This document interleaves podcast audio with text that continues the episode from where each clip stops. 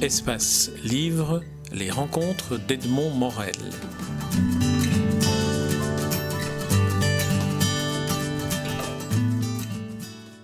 Charles Danzig, je suis très heureux de vous rencontrer euh, une nouvelle fois à l'occasion de la parution de votre dernier livre, un roman, Histoire de l'amour et de la haine, paru chez Grasset. Mais avant d'entrer dans ce livre-ci, j'aimerais vous poser une question sur un point qui m'intrigue. Comment faites-vous pour euh, choisir à l'intérieur de toutes les catégories de ce que vous écrivez, l'essai, poème, roman, traduction, euh, quelle est la forme que va prendre le livre que vous entreprenez? Un livre comme celui-ci, par exemple, qui aurait pu être un essai, qui aurait pu être un roman, qui aurait pu être autre chose? Eh bien, euh, ce livre-ci, en tout cas, est le produit de l'assassinat de trois projets, hein, si je puis dire. J'avais commencé à écrire il y a bien des années, j'avais publié il y a des années un livre de, qui s'appelle Encyclopédie capricieuse du tout et du rien, qui était composé uniquement de listes. À la suite de ce livre, j'avais composé un livre de théorie où je faisais une accumulation de théories sur toutes les choses de la vie. Et puis, au bout de plusieurs années, j'en avais 800 pages, je l'ai lu et je trouvais ça très décharné et très sec. Vers la même époque, j'avais commencé une pièce de théâtre avec un jeune personnage qui était Ferdinand qui se retrouve dans ce roman. La pièce de théâtre ne m'allait pas, je l'ai assassiné aussi. Et puis, il y a plus récemment, il y a 2-3 ans, comme ça, j'avais commencé à écrire un pamphlet sur un affreux député français homophobe. Et j'ai arrêté parce que je me, dis, je me suis dit, je ne suis pas un auteur de pamphlet. Si tu publies ce livre-là, tu vas te retrouver avec, dans des plateaux d'émissions politiques au milieu de ces alligators que sont les politiciens et tu vas te faire écharper. Et donc, je me suis dit, voilà, tu veux raconter une espèce d'encyclopédie de la vie contemporaine, de la sensibilité à l'amour contemporaine. Et j'ai rassemblé en quelque sorte ces trois livres à ma manière à moi, car comme vous savez, je ne suis pas euh, très fanatique des narrations classiques. Euh, et, donc voilà comment euh, on est arrivé à comment je suis arrivé à un roman. C'est la fusion de trois projets et ce qui m'a donné la, finalement la forme du roman, c'est le cadre historique. Je me suis dit le moyen de borner un livre qui aurait pu faire 3000 pages, c'est quelque chose qui précisément avait trait à la sensibilité moderne, qui était ces manifestations contre le mariage homosexuel en France. Et donc mon livre commence aux premières manifestations est fini aux dernières et ça a duré, comme vous le savez peut-être en Belgique, des mois et des mois. On l'a vu, Charles Danzig, dans cette première réponse en dehors du livre, qu'on revenait finalement dans le livre, puisque la plupart des personnages que vous avez évoqués, que vous alliez traiter dans des formes littéraires différentes, finalement vous les avez retrouvés dans ce, dans ce livre, Histoire de l'amour et de la haine. Alors, est-ce que euh, on peut dire que chacun des personnages a trouvé une nouvelle vie à l'intérieur euh, de, de, ce qui est à la fois un roman, mais qui est aussi, vous avez parlé de liste, euh, une sorte de nomenclature finalement. Vous avez une, manière d'aborder les sujets par fragments, et puis il faut reculer pour voir l'ensemble. Bah, probablement, c'est ma façon de voir la, la vie. Euh, euh, mon roman se présente comme, une, comme un manuel, comme vous le savez, puisque vous l'avez lu, c'est-à-dire qu'il se présente comme un manuel thématique avec des thèmes sur l'amour, le sexe, les objets, etc. Mais à l'intérieur de ces thèmes, il y a euh, l'évolution chronologique des aventures des personnages. Eh bien, je, pour moi, c'était un moyen de montrer d'être véridique dans, d'être vivant de manière véridique, car je trouve que trop souvent, les romans sont des romans idéalistes dans le mauvais sens du terme, c'est-à-dire qu'ils nous mentent en racontant des narrations qui n'existent jamais dans la vie. C'est-à-dire que la plupart des romans, c'est Charles se leva le matin, euh, mangea un éclair au chocolat, déjeuna d'une écrevisse, euh, fit l'amour et se coucha le soir. La vie, ça se passe pas comme ça. La vie se passe pas comme ça.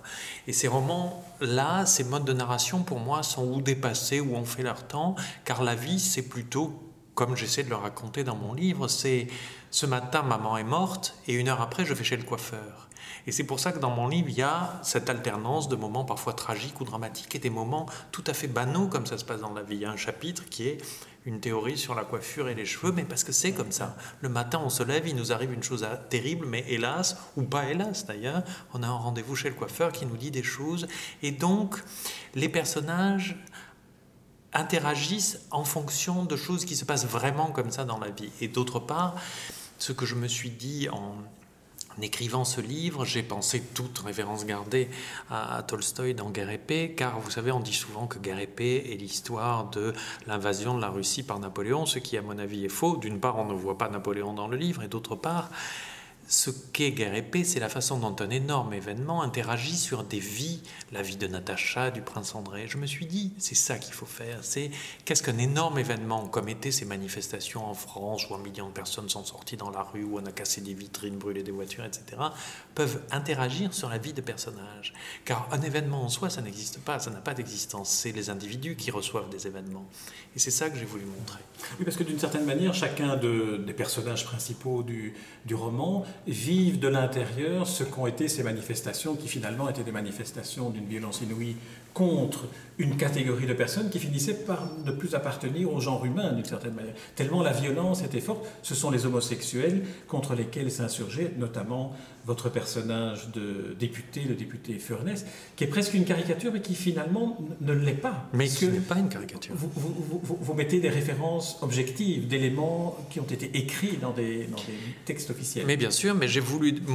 Vous savez, je pense que les, les, les bons romans ou les romans qui restent sont les romans qui annexent quelque chose à la vie, que la vie se cache. Et je, crois, je peux me tromper, mais qu'il n'existe pas dans la fiction pour l'instant de personnages d'homophobes. Et je trouvais ça intéressant de montrer ce que c'était un homophobe. Simplement de montrer, voilà, c'est ça, ça existe et ça réagit comme ça. Et bon, hélas, mon député n'est pas une caricature. Nous avons vu en France pendant ces manifestations des dizaines de députés dire des horreurs comme, comme ils les ont dites, comme lui les dit. Et, c'est une chose, hélas, tout à fait... Euh, euh, tout à fait réel, tout à fait réel. Et je vais vous dire ce qui était le plus choquant pour vous en Belgique, puisque nous parlons à Bruxelles, c'est une chose très simple. Vous avez voté votre loi en une heure et quart, comme on fait d'ailleurs les Anglais après la France. Très simplement, vous avez eu un Premier ministre gay, personne n'en parle. Euh, en, en, France, ça a été très différent. Et ce qui a été très différent, c'est d'une part que ça ait duré des mois et des mois, plus d'un an, avec des violences, des manifestations extrêmement nombreuses, des déclarations atroces, mais le pire de tout, c'était même pas les commentaires atroces, c'était le simple commentaire.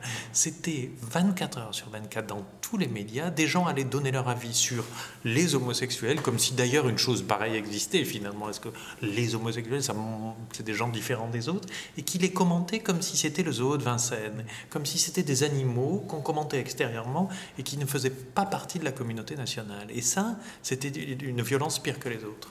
Il y a également des éléments qui sont des éléments, vous avez dit que vous ne vouliez pas faire un pamphlet, mais il y a des éléments qui sont euh, un, peu comme le J'accuse de Zola, euh, notamment l'épisode où vous décrivez les différents sévices dont ont été victimes les homosexuels dans certains pays, comme la Russie par exemple, ou d'autres pays, où rien que l'énumération froide et sèche, je dirais, de ce qui leur arrive, donne une sorte de coup de poing à la fin du livre et finalement lui donne a posteriori lorsqu'on repense à la lecture qui a précédé, lui donne une dimension qui sort du romanesque et qui euh, entre dans une forme d'universel, une forme de, revendication humaniste à l'état pur. Ben, tant, tant, mieux, moi je suis très content, je trouve qu'au bout d'un moment, quand les choses deviennent graves, que le niveau d'indécence est dépassé, il faut nommer les salauds. Il faut dire un salaud est un salaud et il n'y a pas de nuance dans la saloperie. C'est-à-dire que quand on commence à trouver des explications psychologiques, on peut dire que mon député est homophobe pour telle ou telle raison, ça m'est égal. La saloperie est toujours injustifiée, il faut la nommer, la désigner et sans nuance, car la nuance est une chose très dangereuse dans ces cas-là. Vous savez, il y a une, un des personnages le cite d'ailleurs dans mon, dans mon livre, qui fait lui aussi une grande déclaration contre la nuance. Il cite une lettre de Furtwängler à, Toscanini après la guerre où Furtwängler, par beaucoup de nuances, justifiait son, le fait d'avoir dirigé devant Hitler. Et Toscanini, irrité, lui a répondu Toute personne qui dirige, qui dirige devant les nazis est un nazi c'est très simplificateur, mais il y a des moments où l'humanité est sauvée par des, déclarations simplificatrices comme ça. On ne peut pas entrer dans les nuances des salauds, sinon on est perdu.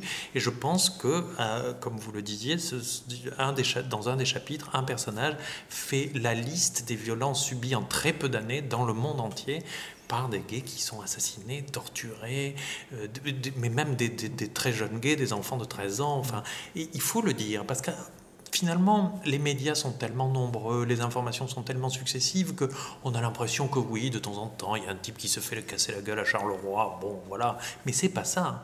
C'est des gens qui sont brûlés à la Jamaïque, c'est des, euh, des Russes. 8 ans, oui, c'est tout à fait authentique. Parce qu'il joue avec une poupée, qu'il va devenir gay et donc il le massacre. Voilà, voilà. Et, et, ça, c'est des choses à dire parce que c'est une, une simple énumération froide de faits et qui est terrifiante. Alors, est-ce qu'on pourra aborder, Charles la, cette fois-ci la, la, forme, le, style que vous adoptez, parce qu'on sait que vous êtes euh, aussi un spécialiste en quelque sorte de, de littérature, mais aussi un théoricien d'une littérature qui ne veut plus être purement narrative et donc être dépourvue de son esthétique. Alors en quoi est-ce que ce livre-ci, Histoire de l'amour et l'aime, est en quelque sorte aussi une démonstration de ce que peut cette prévalence de l'esthétique sur le narratif eh dans bien, la fiction romanesque? Oui, bien sûr. Je crois que d'abord, il y a une chose qui me terrorise dans la vie, c'est l'informe. Nous vivons D'autre part, une période, je n'invente rien, populiste et monstrueusement populiste. Et d'ailleurs, ces manifestations d'il y a deux ans en France étaient exactement ça. Or, je crois que le populisme prospère sur l'informe. Et la manière la plus banale de laisser faire le populisme, c'est de réitérer des formes anciennes, car c'est comme jouer de l'accordéon au coin de la rue, des gens qui chantent des chansons réalistes au coin de la rue, qui sont sûrement très sympathiques, mais qui ne sont plus du tout ce que représente la société de maintenant. Je crois qu'il faut trouver de nouvelles formes pour s'opposer à l'informe. Et c'est ce que j'ai toujours essayé de faire. Et dans ce roman, je me suis dit, tu vas essayer de raconter la vie contemporaine telle qu'elle est, avec une forme qui soit une forme à toi et nouvelle. Je ne crois pas que ça soit compliqué à lire du tout, d'ailleurs. Ça se présente... voilà. Je vous le confirme. Merci. mais, euh, et d'ailleurs, ce qui me fera passer, c'est que le livre vient à peine de sortir, mais j'ai déjà eu beaucoup de, de, de, de gens qui m'écrivent ou qui m'en parlent. Et ce qui me frappe, c'est que les gens voit la forme mais n'en parle pas comme d'un élément. Les gens sont beaucoup plus intelligents qu'on ne le pense, c'est-à-dire que on finit par leur donner du jambon sous vide en leur racontant des histoires de narration. Voilà, Charles se leva le matin et mangea un éclair au chocolat. Je crois que inventer une forme, c'est aussi un moyen. Et puis je suis comme ça, je suis comme ça aussi très simplement. Les, les formes ça a existé, c'est très beau. Moi, j'aime beaucoup Adolphe, qui est le roman de Benjamin Constant, qui fait 100 pages, qui est une histoire d'amour raté, parfaite, etc. Mais ça a existé, il y a plus je, crois que continuer les narrations à l'ancienne ne peuvent plus exister. Ça serait comme de faire des tragédies en cinq actes. Mm. Ça n'existe plus parce que, vous savez, il y a une chose, c'est que au fond, mes livres ressemblent à la vie. Mes, mes, mes, mes, inventions formelles, au fond, ne sont pas des inventions. Je ne fais que regarder la vie telle qu'elle est. Ce qui est mensonger et qui est fictif, ce sont les formes de narration anciennes. Parce que les romans à l'ancienne, où on nous racontait des histoires sur 3000 pages, avec des histoires familiales, etc., ça pouvait aller dans une société bourgeoise, de loisirs, où les gens avaient trois mois de vacances, parlaient, partaient en vacances pendant deux mois et demi avec les enfants, les grandes vacances duraient longtemps, on pouvait lire des romans, on travaillait moins. Maintenant, la vie est morcelée les romans doivent ressembler à ça. Car la littérature, pour moi, n'est pas différente de la vie. Et c'est vrai que lorsque euh, on, fait en quelque sorte la dissection de la structure du roman avec les 23 parties, des chapitres, chaque chapitre étant intitulé, ayant une part euh, fiction et une part plus théorique, disons, on peut penser, tiens, c'est un, un, un, roman théorique. Or, quand on le lit, on se rend compte que la lecture est d'une fluidité comparable à celle que l'on aurait en lisant Adolphe, euh, pour prendre cet exemple-là. Alors, d'où est-ce que, d'où est-ce que ça vient, à votre avis? Est-ce que ça viendrait du fait que nous avons l'habitude d'une lecture beaucoup plus fragmentée aujourd'hui par Internet, par, euh, par les, les, Twitter, par les autres moyens de communication? Ou est-ce que c'est parce que, finalement, vous nous avez, en quelque sorte, piégés en enlevant l'échafaudage et en voyant que tout tient Écoutez, j'espère qu'il y a des deux. Enfin, je pense que d'abord, nous sommes habitués, comme je le disais, à ce que les livres ressemblent à la vie et donc nous avons une vie plus hâtive, plus morcelée. J'ai écrit un roman qui s'appelait Nos vies hâtives il y a longtemps et nos vies sont hâtives et morcelées et nous avons l'habitude de ces informations qui nous arrivent par éclat. Et d'autre part, je pense et j'espère que ça tient un peu à l'art de l'auteur, c'est-à-dire que ça a été quand même très compliqué à faire pour que tout ça tienne debout. Euh, euh, mais j'ai essayé de faire en sorte que, vous l'évoquiez à l'instant, c'est-à-dire que la première partie de mes chapitres ce sont les personnages et la deuxième partie c'est une partie plus théorique. Mais j'ai essayé de faire en sorte que dans cette deuxième partie de chapitre, plus analytique ou historique ou théorique, je ne perde jamais la matière de la fiction et de temps en temps je fais toujours revenir un personnage, je fais toujours parce que un roman c'est un tissu. Un roman c'est un tissu et on ne peut pas faire que malgré tout, on ne peut pas faire qu'un roman, ça soit un bout de tissu, un bout de caillou, un bout de parquet. Non, il faut que tout ça soit la même matière. Donc c'était compliqué à faire. Et je pense qu'une des raisons pour lesquelles, puisque vous le dites, on, ne perd pas le fil, c'est que j'ai pris soin de ne pas faire que de, faire en sorte que les parties théoriques ne soient pas uniquement théoriques et décharnées. J'essaie de temps en temps de réinstaller des personnages, des mentions, pour qu'on ne perde jamais la matière du roman. On retrouve aussi un autre élément auquel vous êtes attaché qui est la citation littéraire, parce que le, roman est émaillé par endroits d'une citation, la première étant d'ailleurs l'exergue du livre qui tient en trois lettres, qui est la diphtongue oui, avec la référence Ulysse de James Joyce. Donc comment, alors c'est quoi? C'est une, une pulsion qui vous pousse à toujours cité, à toujours utilisé, ou est-ce que ça a une autre fonction? D'abord, il faut dire que l'épigraphe est euh, le, oui de James Joyce et le, dernier mot du roman de Joyce, comme vous savez, et le dernier mot du roman d'Ulysse. Et je trouve, euh, on, ne va pas tout dire, mais enfin, je trouve d'abord assez beau. Ça n'est pas le seul roman, j'en connais au moins un autre qui finisse par le mot oui, et je trouve assez beau que dans une période où tout le monde est non, tout le monde est contre, tout le monde est réactionnaire, tout le monde est méchant, mettre en ouverture d'un roman ce mot oui qui est un mot d'ouverture au monde. Bon. Et en plus de ça, ça a un rapport euh, avec mon histoire, puisque le mot oui de Joyce est, le, à la fin du monologue de Molly Bloom, où elle dit oui à son mari, à l'homme qu'elle va épouser, à, Léopold Bloom.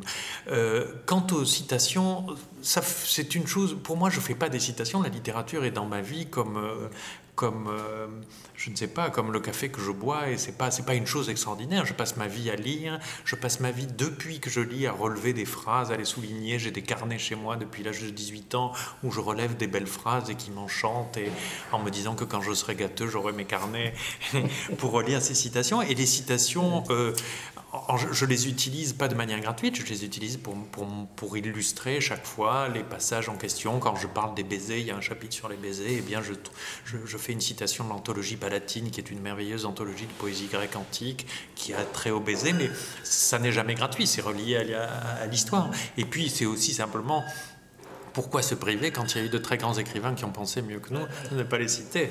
D'autant plus que ça s'inscrit très bien dans la fluidité dont je parlais tout à l'heure. Alors pour terminer cet entretien, Charles Dantzig, ceux qui nous écoutent ont compris qu'on pourrait vous interroger à l'infini sur la, et sur la littérature. Et j'aimerais qu'on parle de deux, euh, de deux activités que vous avez en plus d'écrire, d'être éditeur.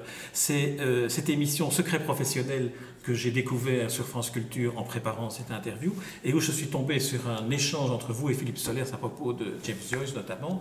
Alors, première question, qu'est-ce que, qu'est-ce que ça vous apporte en, en, plus euh, de toutes vos activités euh, de faire de la radio? Ça m'apporte euh, l'assouvissement de mon besoin de conversation. Comme vous savez, c'est que j'aime bien parler et, et euh, je, finirai ma vie comme une poétesse bien oubliée qui s'appelait Anna de Noailles en France et qui, à la fin de sa vie, qui était déjà un peu oubliée, qui disait ah, Je suis comme Guillaume II, de trop parler m'a perdu.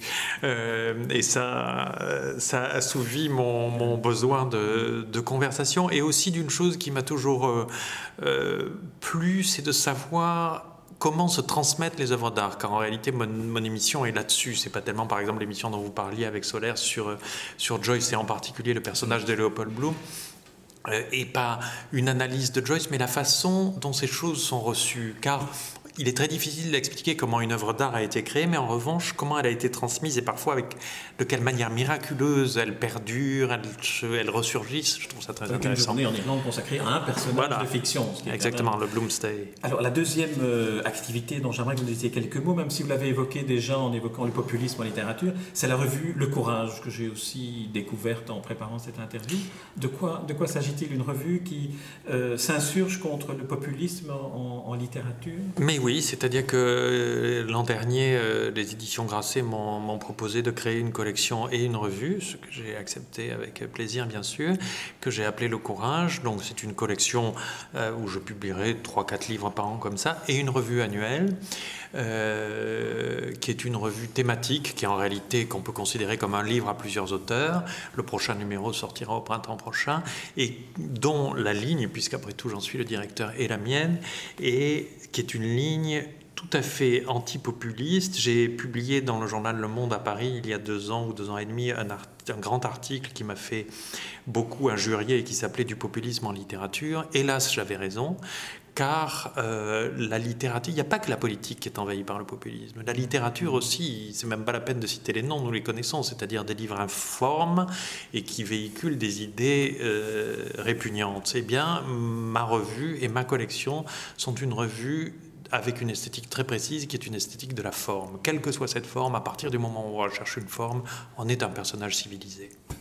Très bien, Charles Danzig, je vous remercie pour cet entretien. Je rappelle le titre de votre dernier roman en date, Histoire de l'amour et de la haine, qui est paru bien sûr chez Grasset. Et je rappelle et j'encourage ceux qui nous écoutent à aller sur les podcasts de France Inter pour écouter aussi euh, vos émissions en podcast. De France Culture.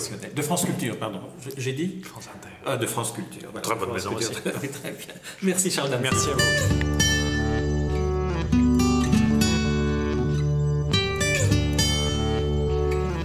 Espace Livre, les rencontres d'Edmond Morel.